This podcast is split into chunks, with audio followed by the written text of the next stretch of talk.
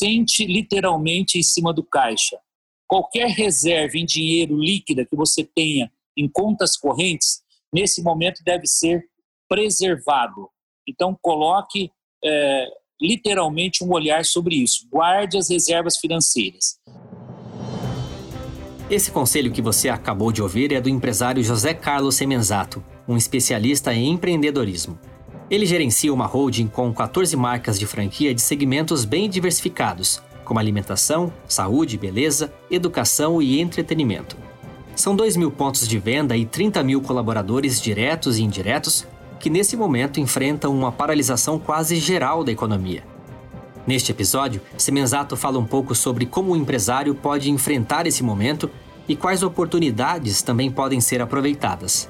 Eu sou Guilherme Baroli e trago para vocês uma vez por semana alguma dessas experiências aqui no podcast Mercado e Perspectivas, uma produção da Fecomércio São Paulo. A entrevista é do jornalista Lucas Mota e vai ser publicada também na revista Comércio e Serviços. No fim do programa, eu passo os endereços. Agora, vamos acompanhar quais são as dicas do Semenzato.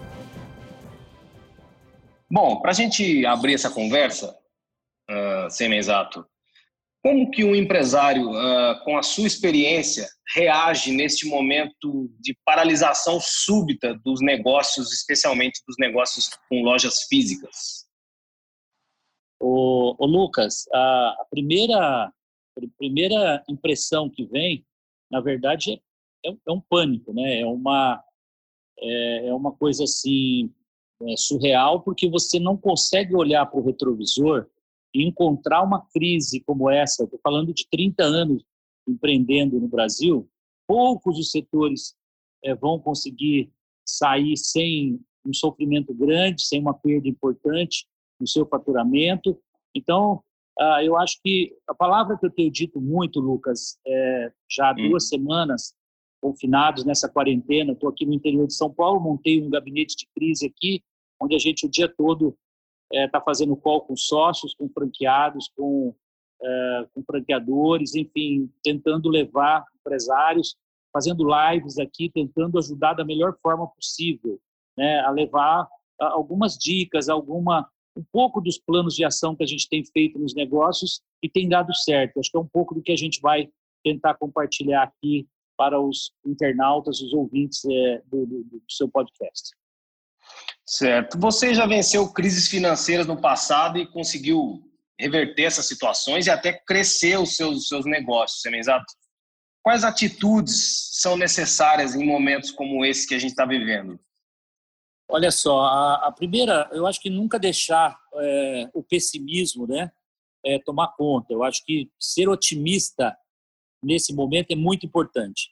Mas não basta excesso de otimismo. Você pode é, acordar de manhã com excesso de otimismo, com a maior vontade do mundo né, de superar essa crise, mas tem variáveis incontroláveis é, no meio delas. Então, eu criei é, para os meus franqueados e para os meus negócios, o Lucas, são 14 empresas investidas, são mais de duas mil franquias. Então, nós estamos falando né, de um, um, grupo com mais de 30 mil colaboradores, diretos e indiretos, envolvendo aí 70%, falando de grupos, 60%, 70%, 60% pelo menos das nossas lojas em shoppings, e que estão fechadas, e aquelas que são de rua também na maioria dos casos, fechadas.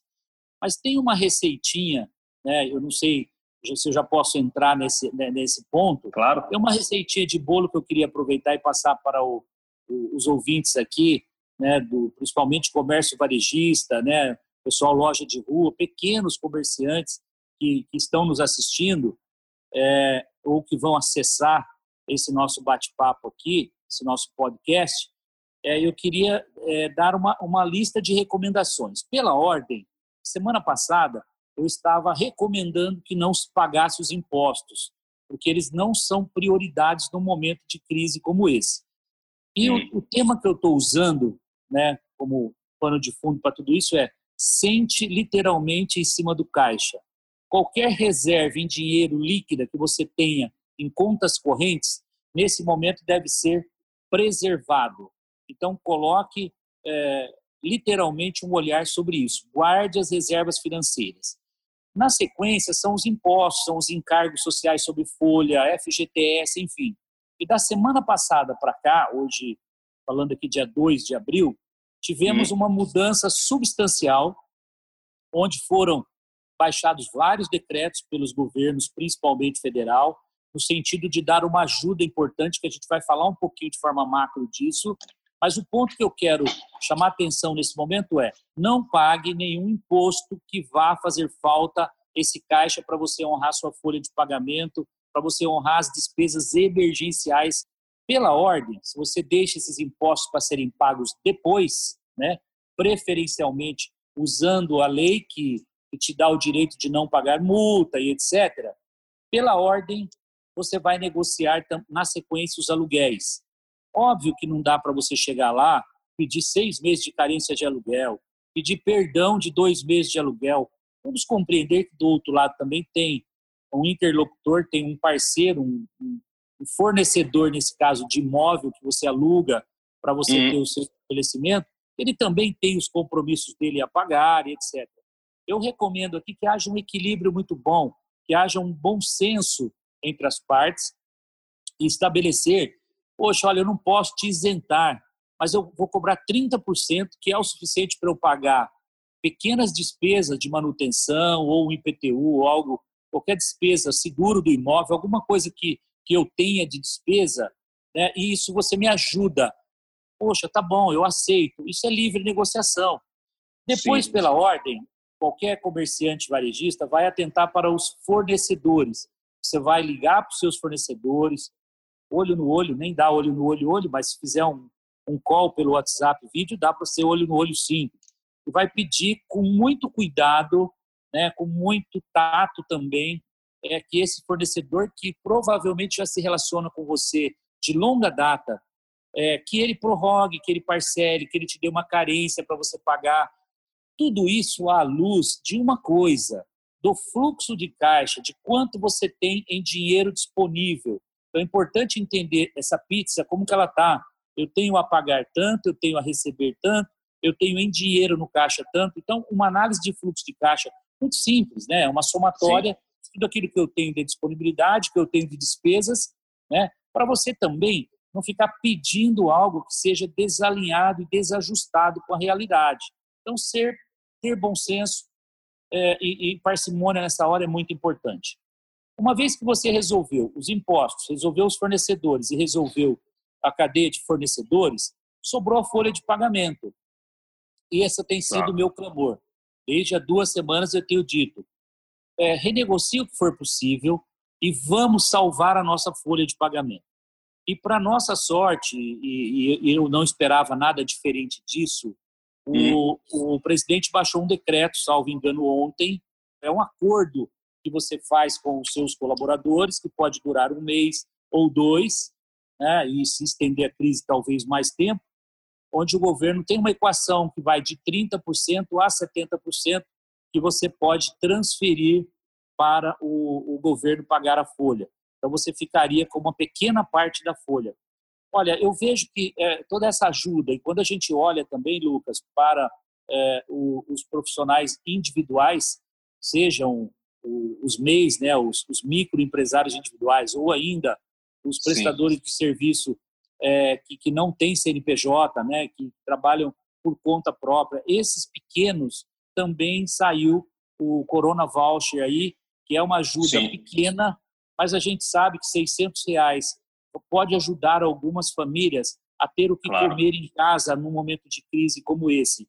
Então, acho que tem um, um balanceamento importante aí entre governo, sociedade é, em geral, trazendo esse equilíbrio para que haja sobrevivência. Né? Então, o meu, meu pleito aqui e a minha recomendação é que você siga essa, essas dicas que eu passei aqui. Ah, claro, nunca, em hipótese alguma, tirar o olhar de que dá para vender alguma coisa no meio dessa, dessa crise. Em relação a essas oportunidades, então, uh, eu acho que essas oportunidades, você vai me confirmar se sim ou não, elas estão muito atreladas nesse momento ao ambiente digital, né? como é que a tecnologia impactou as suas redes de franquias que hoje operam essencialmente uh, em lojas físicas? Vocês lançaram novas estratégias de vendas online, até então não usadas? É, eu vou falar aqui um pouco até, Lucas, um pouco por setor, tá? É, algumas dicas do que a gente tem feito nesse sentido. Uh, olhando para o setor de alimentação, nós fortalecemos, já vinha com forte crescimento em 2019, as cozinhas na nuvem, a gente estava com uma série de projetos já implantados nesse sentido. Então, o que houve nesse momento foi um fortalecimento, um olhar muito forte para esses setores, para que a gente pudesse é, faturar alguma coisa. Havia, sim, logo na primeira semana uh, dessa quarentena, que nós teríamos um estouro, um grande volume de pedidos uh, através de delivery.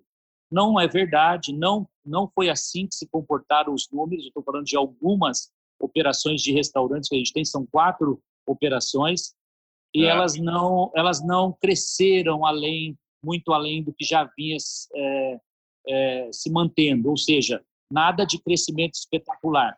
Mas faturar 30%, 25%, 30% é, do, do valor pré-crise já é alguma coisa, te ajuda a pagar uma parte das despesas do aluguel, te ajuda a pagar claro. um pouco uma parte da folha de pagamento, evita que você faça uma demissão em massa nesse momento. Então, eu acho que é, essas dicas são muito importantes. Quando eu vou para a área de educação, nós temos duas empresas investidas nessa área. Nós fomos buscar uma saída nessa área de educação usando o ensino online. É, não que a gente criou isso agora, porque se fosse implementar agora, talvez não fosse, é, não tivéssemos tempo suficiente. Nós já tínhamos o sistema online, só que não havia o ênfase que nós acabamos dando agora. Por quê? Entendi. Com as pessoas em quarentena, os alunos estão recebendo exercícios pelo WhatsApp e através da ferramenta de e-learning, de ensino à distância, nós estamos conseguindo fazer com que esses alunos se mantenham vinculados com as nossas escolas, que eles se mantenham engajados. E com isso, naturalmente, nós esperamos ter uma liquidez um pouco maior. Ou seja, se eu não tivesse nenhum engajamento é, através da tecnologia com esses alunos, eu talvez não recebesse 30%, 40% da receita prevista no mês, o que seria catastrófico. Então, de novo, claro. aqui, nós só é, não, não encontramos uma saída, acabamos achando uma saída pela tecnologia é, para receber, também para entregar conteúdo, mas também para continuar vendendo. É, quando eu olho para um outro setor, que é uma outra rede grande que a gente investiu, que é Espaço Laser, são mais de 500 clínicas de depilação a laser pelo Brasil, estamos 80% em shopping. Essa está sofrendo Nossa. barbaridade porque fecharam-se praticamente fecharam todos os shoppings e todas as lojas fecharam. É, e essa semana passada também fecharam-se as lojas de rua. Então, nós fizemos 25 a 30% do faturamento, mesmo as lojas comparativamente a 2019, no mesmo período, com lojas fechadas. Fechadas. É, que milagre é esse, Exato? Poxa, conta aí. Simples. O nosso time engajou demais o time de vendas, fez com que todos estivessem extremamente conectados, realmente envolvidos, engajados na, na busca por uma alternativa e começaram a ligar para os nossos clientes pelo WhatsApp, através do nosso banco de dados de clientes, fazendo um pós-venda. Olha, dona Maria, muito obrigado né, pelo, pelo seu último comparecimento aqui na nossa clínica, obrigado por ser cliente. Eu queria saber como é que foi o seu último atendimento, está tudo bem? Você está precisando de alguma coisa da Espaço Laser?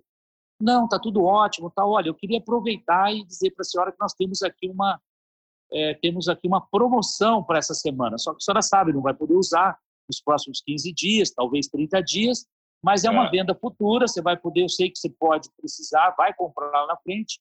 Eu estou te dando um tremendo desconto, te dando 40% de desconto.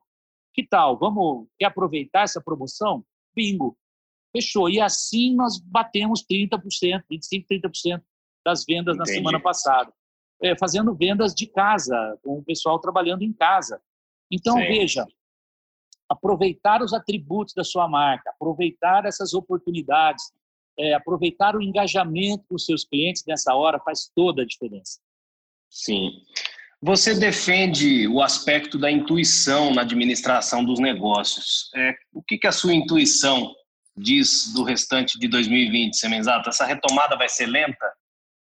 Meu sentimento, e eu estou trabalhando com dois cenários, e eu recomendo para você, você empregado, você patrão, você ambulante, você seja o, o tipo de negócio que você tenha, pequeno varejista, dono de loja, você trabalhe com dois cenários.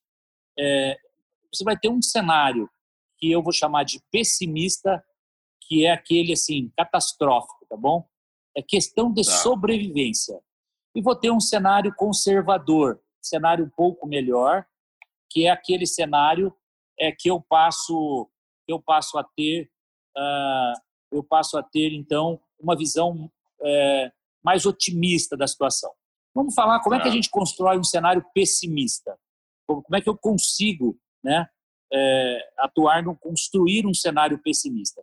Eu considero que eu vou ficar fechado abril e maio, tá? Eu considero no meu plano pessimista que eu vou retomar a partir de junho o comércio vai abrir, as pessoas aos poucos vão voltar a consumir a partir de junho, mas eu não vou faturar o que eu faturei em janeiro, fevereiro e um pedaço de março. Eu estou colocando aqui 30%, máximo 40% de retomada de faturamento em junho. Em julho, eu vou subindo um pouquinho, vou para 50% do que eu faturava lá no pré-crise. E assim, até dezembro, você vai calibrando o seu faturamento. Com isso, eu tá. estou trabalhando um pior cenário. E com isso, eu vejo quanto eu vou precisar efetivamente de caixa ao longo desse período. Né? Então, eu vou ali somando minhas, meus, vou somando minhas receitas pequenas na retomada e vou somando também as minhas despesas e eu consigo fazer um fluxo saber quanto até dezembro eu vou precisar de, eu terei em caixa para sobreviver. Então, isso é, é, fazer um planejamento mesmo, tá? um planejamento financeiro e uma expectativa de faturamento. Uma linguagem bem simples, todo Sim. mundo entende. Quanto eu vou faturar, quanto eu vou gastar, eu consigo então entender como é que eu vou chegar até dezembro. E tem um outro cenário é, que eu construí, é claro que depende do negócio também, tá, Lucas? Tem negócio que eu fui até mais é, conservador do que isso, ou seja, eu criei cenário até pior. Eu fiz cenários pior. de até seis meses sem faturamento, tá? É um exagero, eu acho que a gente seis não meses. passa. É, mas a gente não passa de dois, na minha opinião, não, tá? Eu estou sendo bem. Tá. E aqui também não estou otimista, não. Eu acho que estou sendo realista. É, a mensagem é essa: é abril, maio em quarentena. Eu acho que a gente consegue estancar um pouco é, essa epidemia, né, essa pandemia, e a gente consegue voltar, começar a vida a voltar ao normal, ao normal aos poucos a partir de junho, tá? É, e o cenário otimista é aquele que nós vamos ficar só fechado abril, maio a gente já retoma e todo mundo volta com muita vontade, com muita energia para o mercado. E a partir daí eu coloco um crescimento um pouco melhor.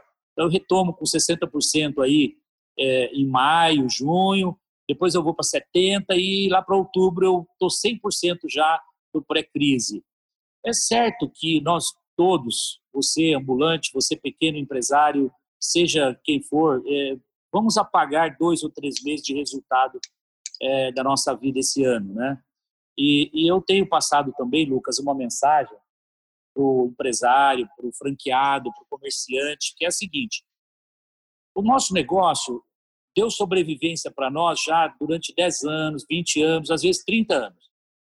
Será que não, não faz sentido num momento desse em que ninguém é culpado por essa catástrofe, você devolver um pouquinho durante um mês, dois ou três, devolver um pouquinho do que você guardou, do que você ganhou e salvar os empregos por esses dois, três meses?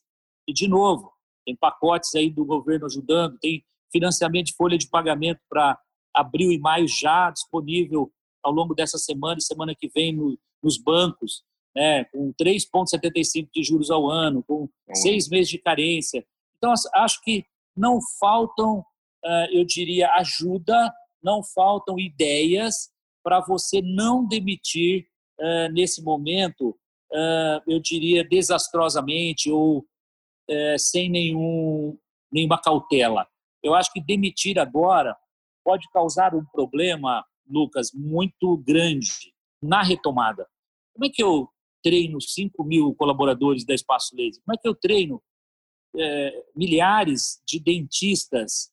É, a minha recepção de vendas, meu atendimento, meu pós-venda. Então, demitir é fácil. O difícil, quanto tempo nós vamos levar para recontratar, retreinar e voltar a uma qualidade de serviço, é, de serviço pós-crise? Então, essas contas todas têm que ser feitas e por isso eu acho que muita cautela, muito cuidado na tomada de decisão quanto às demissões. Um abraço, tá Lucas, tá um abraço até a próxima. Até, um abraço, obrigado. Com entrevista de Lucas Mota e gravação do estúdio Johnny Days, esse foi o Mercado e Perspectivas. Acesse o portal e redes sociais da FEComércio para ter acesso a conteúdos exclusivos e estratégicos. E se você é empresário, conheça as vantagens de ser um associado da federação. Os links estão na descrição deste podcast. E como eu disse lá no início, a íntegra dessa conversa será publicada na revista Comércio e Serviços. Para ter acesso a mais esse conteúdo, acesse a aba de publicações do portal da FEComércio. O link está aqui também, na descrição. Até a próxima!